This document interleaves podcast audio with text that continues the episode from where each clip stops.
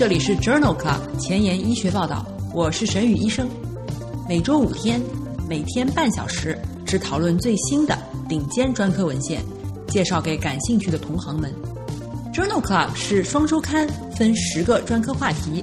这一周五天分别是风湿免疫科、泌尿科、血液科、妇产科和儿科。别忘了关注公众号，订阅我们的节目哦。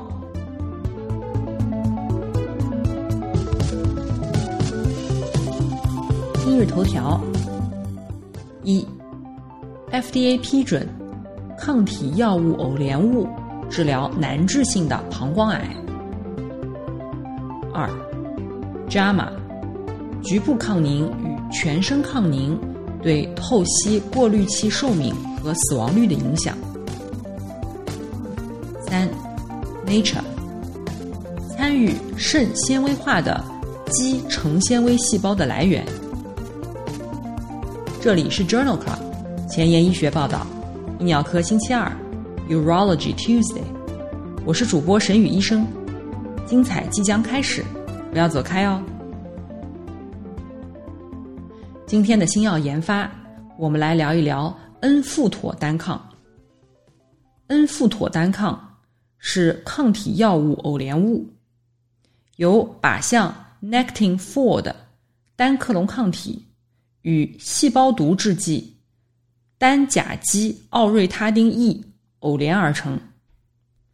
二零一九年十二月，FDA 批准了它用于治疗难治性的膀胱癌。关于恩富妥单抗的二期临床研究已经于二零一九年十月发表在了《Journal of Clinical Oncology》杂志上。这项研究称为。EV 二零幺，铂类化疗和免疫治疗以后，局部晚期或转移性尿路上皮癌预后不佳。EV 二零幺研究是一项全球性的二期单臂研究，纳入了曾经接受铂类化疗和抗 PD one、PDL one 治疗的局部晚期或转移性的尿路上皮癌患者。共一百二十五例，给予恩富妥单抗一点二五毫克每公斤，在二十八天周期的第一、八、十五天静脉注射。研究平均随访了十点二个月，客观缓解率达到百分之四十四，其中百分之十二完全缓解。合并肝转移的患者和那些。先前对于 PD-1 和 PDL-1 单抗治疗无反应的患者当中，也观察到了类似的疗效，平均缓解时间为七点六个月。最常见的治疗不良反应包括疲劳、周围神经病变、脱发、皮疹、食欲下降和读写困难。这项二期临床研究认为。对于曾接受过铂类化疗和免疫治疗的局部晚期或转移性尿路上皮癌的患者，恩富妥单抗具有一定的疗效，而且安全性可控、可耐受。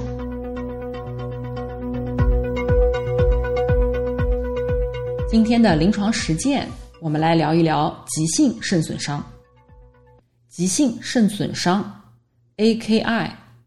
是一种肾功能的突然下降，会导致尿素氮、肌酐以及其他经由肾脏排泄的代谢废物的水平升高。急性肾损伤可能危及生命的并发症包括容量超负荷、高钾血症、酸中毒和尿毒症。急性肾损伤的治疗原则是，所有患者。均应该评估容量状态，在容量不足的时候补充液体，以恢复血管内的容量。出现以下情况的时候，需要进行透析：一、利尿剂难治性的液体过剩；二、药物治疗无效的高钾血症，或者是血钾水平快速上升；三。药物无法纠正的酸中毒，四、尿毒症征象，比如心包炎、神经病变，或者是无法解释的精神状态下降。在二零二零年一月的《新英格兰医学杂志》上，发表了一篇文章，讨论可溶性尿激酶受体与急性肾损伤的关系。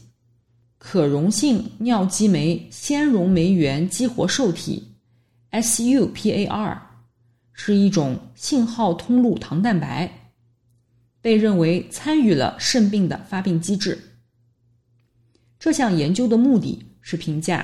在多种临床背景下，SUPAR 的水平高是否会导致患者急性肾损伤，并且利用实验模型来确定 SUPAR 的作用机制，评估其作为治疗靶点的意义。研究一共纳入了三千八百例接受冠状动脉造影的病人，以及二百五十例接受心脏手术的病人。和六百九十二例 ICU 的病人，接受冠状动脉造影的百分之八的患者出现了急性的肾损伤。SUPAR 最高四分位数的患者，急性肾损伤的风险显著增加，风险比达到二点六六。急性肾损伤或者是九十天的死亡风险达到二点二九。在心脏手术组。和 ICU 组的结果是相似的。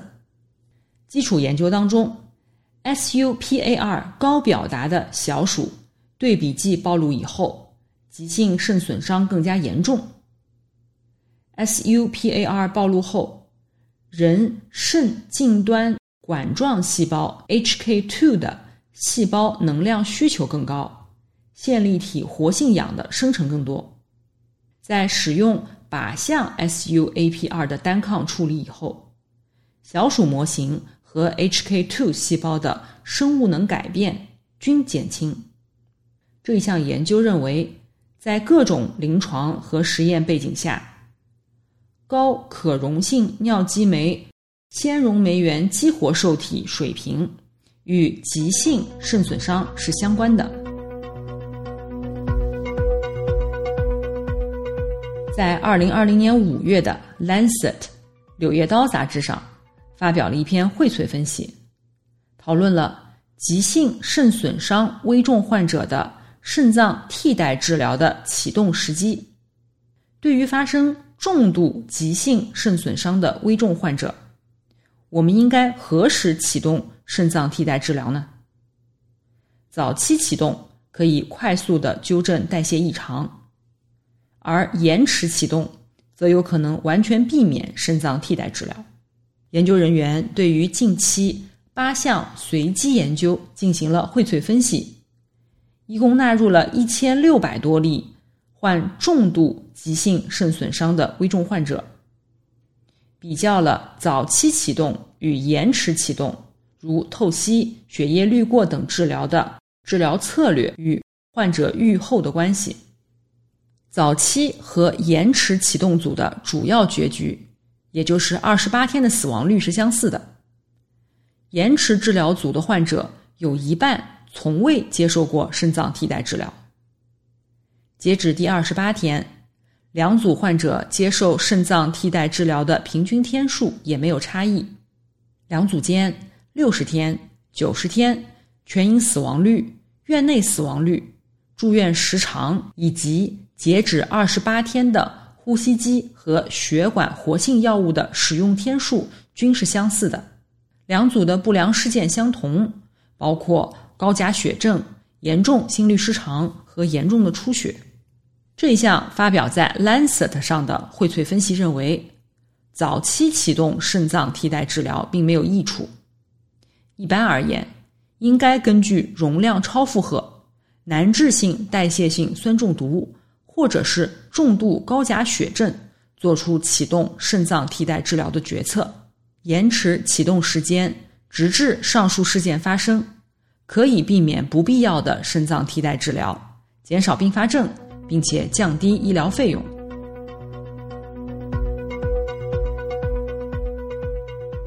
在二零二零年十月发表在《JAMA》的一篇随机对照研究，讨论的是在危重症伴有急性肾损伤的患者当中，局部菊原酸抗凝与全身抗凝对于透析过滤器寿命和死亡率的影响。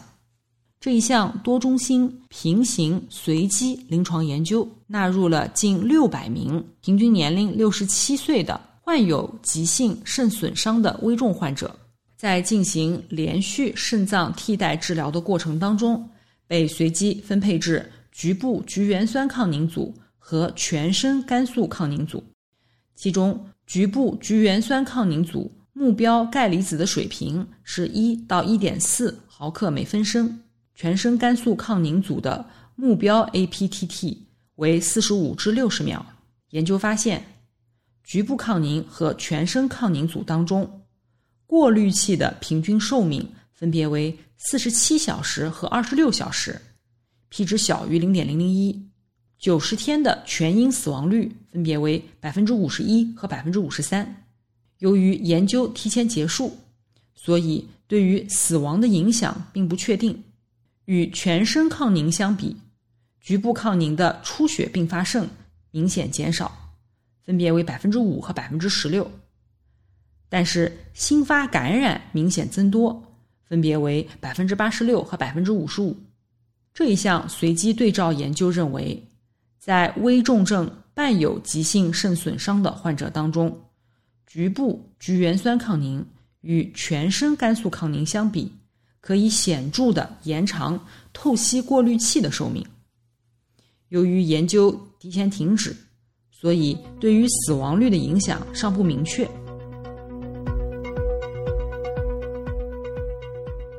在《Kidney International》杂志二零二零年八月刊上，发表了一份前瞻性的队列研究：急性肾损伤与死亡、肾脏疾病进展。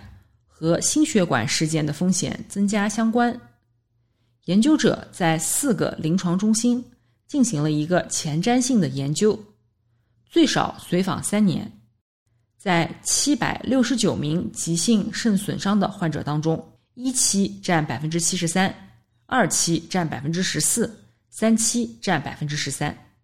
与对照组相比，急性肾损伤以后出现新发的。慢性肾脏病的风险升高，慢性肾脏病进展风险升高，而且心力衰竭事件风险升高，全因死亡风险升高。但是与冠心病没有关系。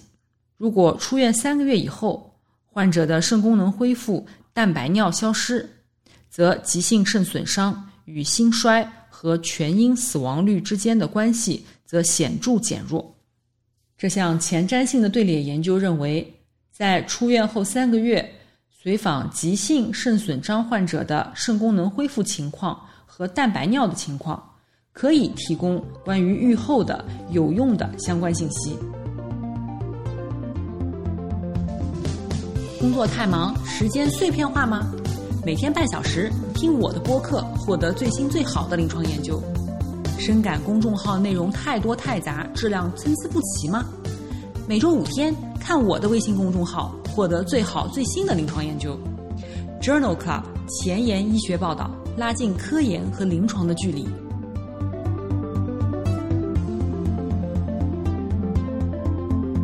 临床实践的第二部分，我们来讨论一下前列腺癌的手术治疗。临床局限性前列腺癌。可以选择根治性前列腺癌术，联合放疗和去势治疗；局部晚期极高危前列腺癌，可以选择根治性前列腺癌切除术，联合扩大淋巴结清扫术以及放疗和去势治疗。在二零二零年七月的《Lancet 柳叶刀》杂志上，发表了一篇 On Blocks 研究，讨论的是丢激光。经尿道前列腺气化切除术与经尿道前列腺电切术治疗良性前列腺增生导致的下尿道梗阻的疗效比较。丢激光经尿道前列腺气化切除术和传统的经尿道前列腺电切术相比，可以减少并发症和住院时间。这项研究旨在比较两者在解除良性前列腺梗阻的疗效。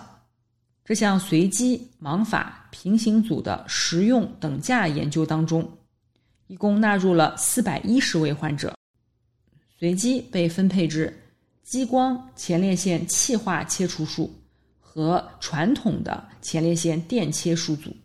在术后十二个月，最大尿流率方面，电切术更优，分别为二十三和二十毫升每秒。国际前列腺症状评分，两组没有显著差异。平均住院时间以及并发症，两组都是相似的。这项 OnBlocks 研究认为，在术后十二个月，并没有观察到激光手术治疗在减少住院时间和并发症方面的预期疗效。在最大尿流率方面，电切术更好。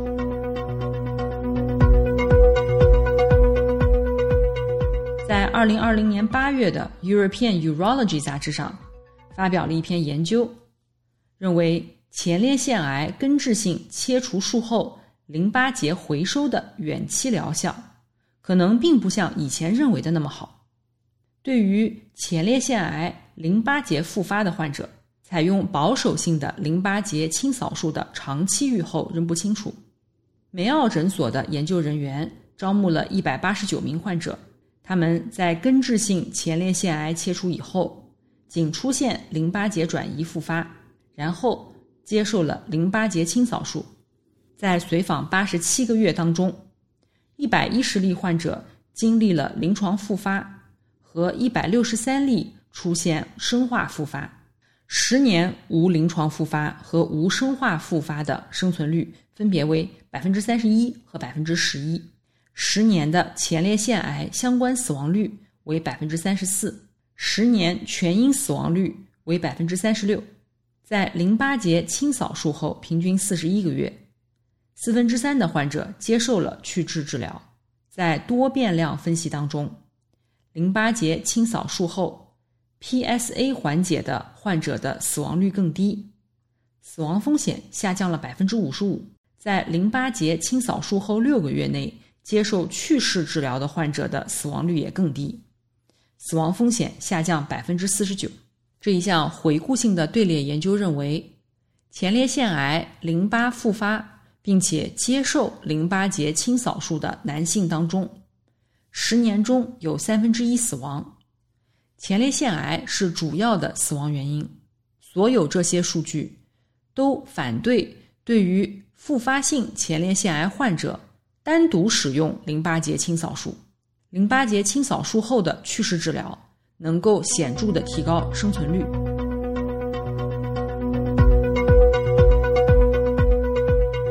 同样是在《European Urology》杂志的二零二零年九月刊上发表了一篇 Preventer 研究，讨论了药物预防对于根治性前列腺切除术后静脉血栓栓塞的影响。根治性前列腺切除术后静脉血栓栓塞的预防缺乏高质量的证据。Preventer 研究的目的是评价根治性前列腺切除术后三十天静脉血栓栓塞发生率和影响。这是一项前瞻性的单中心随机四期临床研究，纳入了五百例根治性前列腺癌切除术的患者。其中四分之三接受了机器人手术，随机给予皮下注射肝素联合常规治疗和单独常规治疗。在研究当中，症状性静脉血栓栓塞率在常规治疗组中为百分之二点三，在药物预防组中下降至百分之零点九，风险比为零点四，p 值等于零点三，因为达到了无效阈值。研究提前终止，在术后三十天进行下肢 B 超的子队列中，静脉血栓栓塞的发生率分别为百分之三点三和百分之二点四，p 值等于零点七。症状性血栓栓塞事件两组发生率分别为百分之三和百分之零点八，没有统计学意义。总体的血栓栓塞发生率分别为百分之二点九和百分之二点八，也没有统计学意义。在安全性和次要结局方面，没有观察到差异。所有的静脉血栓栓塞事件均发生在盆腔淋巴结清扫的患者当中。这项 Preventer 研究虽然不能证明药物预防能够减少症状性的血栓栓塞率，但是药物预防也没有增加淋巴囊肿、出血和其他不良事件的发生。仍然需要对高危人群，尤其是 Caprini 评分大于等于八分。或者是盆腔淋巴结清扫的患者，进行进一步的有针对性的研究。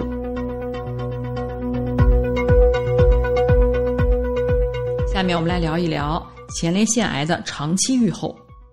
大多数前列腺癌患者预后良好，因为很多患者诊断时年龄较大，发现较早，治疗有效且临床病程牵延，因此前列腺癌幸存者。常死于非癌症原因，比如心脏病。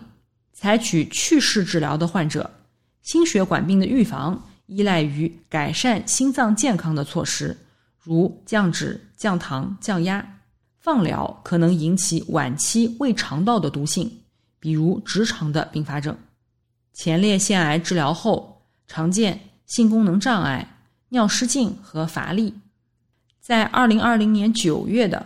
European Urology 杂志上发表了一篇队列研究，讨论基于多参数的磁共振主动监测评价前列腺癌五年的结局。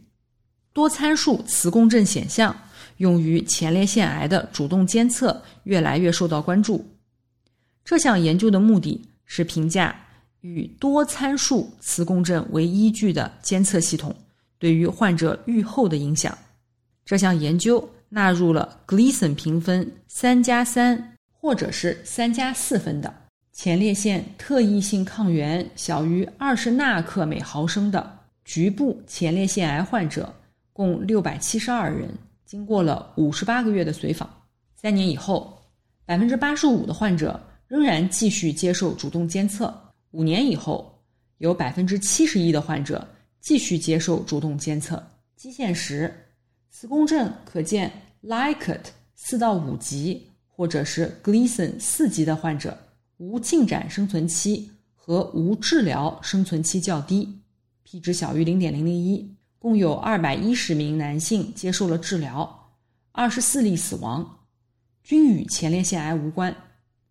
八例发生了转移，二十七人经活检验证 Gleason 评分大于等于四加三分。这项临床研究认为，在磁共振指导下的停药率、死亡率和转移率与标准随访相当。基线时，磁共振见到 Likert 四到五级，或者是 Gleason 大于等于四级的患者，转入治疗的可能性更大。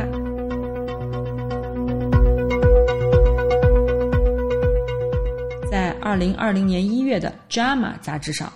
发表了一篇前瞻性的研究，讨论了局限性前列腺癌患者治疗后五年的功能结局。这项基于人群的队列研究，纳入了一千三百名低风险的前列腺癌患者和六百名高风险的前列腺癌患者。低危患者的治疗方式主要包括随访、保留神经的前列腺切除术、外照射放疗。或者是低剂量近距离放疗，高危患者治疗方式主要包括前列腺切除术、外照射放疗联合去势治疗。在低危患者当中，与观察随访相比，保留神经的前列腺切除术的患者，五年后尿失禁更严重，三年以后性功能更差；低剂量近距离放疗以后，一年的尿路刺激症状更严重。性功能更差，肠道功能更差。其中，外照射放疗与泌尿系统、性功能和肠功能的改变相关，但与单纯随访患者没有显著差异。高危患者当中，与前列腺切除术相比，外照射放疗联合去势治疗的患者，虽然六个月时性功能下降，一个月时肠道功能下降，但是长期看来，五年以后性功能更好，尿失禁情况更少。这一项基于人群的前瞻性研究认为，局限性前列腺癌患者当中，治疗相关的功能变化在五年以后逐渐减弱，但是接受前列腺切除术的男性在五年内尿失禁更严重，性功能更差。今天要讨论的最后一篇文章发表在二零二零年十月的 BMJ 杂志上。这一篇称为 PCOS 研究的前瞻性队列研究，讨论了局部前列腺癌患者十五年的生活质量结局。这项研究纳入一千六百名年龄小于七十岁的患有前列腺癌的患者，对照组为七百人。随访十五个月以后，所有的治疗组均报告了高水平的勃起功能障碍，在密切随访组发生率达百分之六十二。在根治性前列腺癌切除术组为百分之八十三，对照组为百分之四十二。以外照射治疗和高剂量的近距离放疗，或者是去势治疗为主要治疗方案的男性当中，报告了更多的胃肠道的问题。自我报告的尿失禁问题，在接受手术的男性中尤其普遍和持续。特别是在去势治疗组十到十五年的随访过程当中，排尿困难的比例增加。这一项 PCOS 研究认为，接受早期积极治疗的局部前列腺癌患者的长期自我报告的生活质量，通常比没有诊断前列腺癌的男性更差。接受了根治性前列腺癌切除术的男性，生活质量尤其差，特别是在勃起功能方面。临床医生和患者在做出治疗决定时，应该考虑这些长期的生活质量的影响。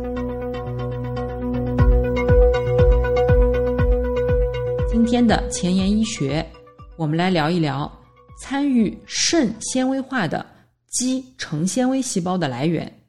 这篇文章发表在二零二零年十一月份的《Nature》杂志上。肾纤维化是慢性肾脏病进展的标志，然而目前尚没有抗纤维化的治疗存在。这主要是因为人们对人类肾脏纤维化过程中疤痕形成细胞的起源、功能抑制性和调节机制仍知之甚少。研究人员使用单细胞 RNA 测序，在健康和纤维化的人肾脏中。对近端小管和非近端小管细胞的转录组进行了分析，以无偏倚的方式绘制了整个人类肾脏图谱，分析了所有能产生基质的细胞，揭示出外膜细胞和成纤维细胞的不同亚群，它们是人肾纤维化过程当中形成瘢痕的肌成纤维细胞的主要细胞来源，然后。使用遗传追溯时间进程的单细胞 RNA 测序和利用转作酶研究染色质可接近性的高通量测序，也就是 ATAC sequencing，研究小鼠模型，并且使用空间转录组学研究人类肾脏纤维化，目的是从功能上解释肌成纤维细胞、纤维母细胞。和外膜细胞的前体，最终研究人员利用这一理论，确定了 NKD2 是人类肾脏纤维化中肌纤维蛋白特异性的靶点。这项基础研究认为，根据这一理论，研究人员确定的 NKD2 可能成为将来潜在的治疗肾脏纤维化的治疗靶点。各位听众，今天就聊到这里了。我们的节目在微信、微博、喜马拉雅上同步更新。如果听完今天的节目觉得很有收获，不用给我点赞，现在就去转发分享吧。明天是血液科星期三，不见不散。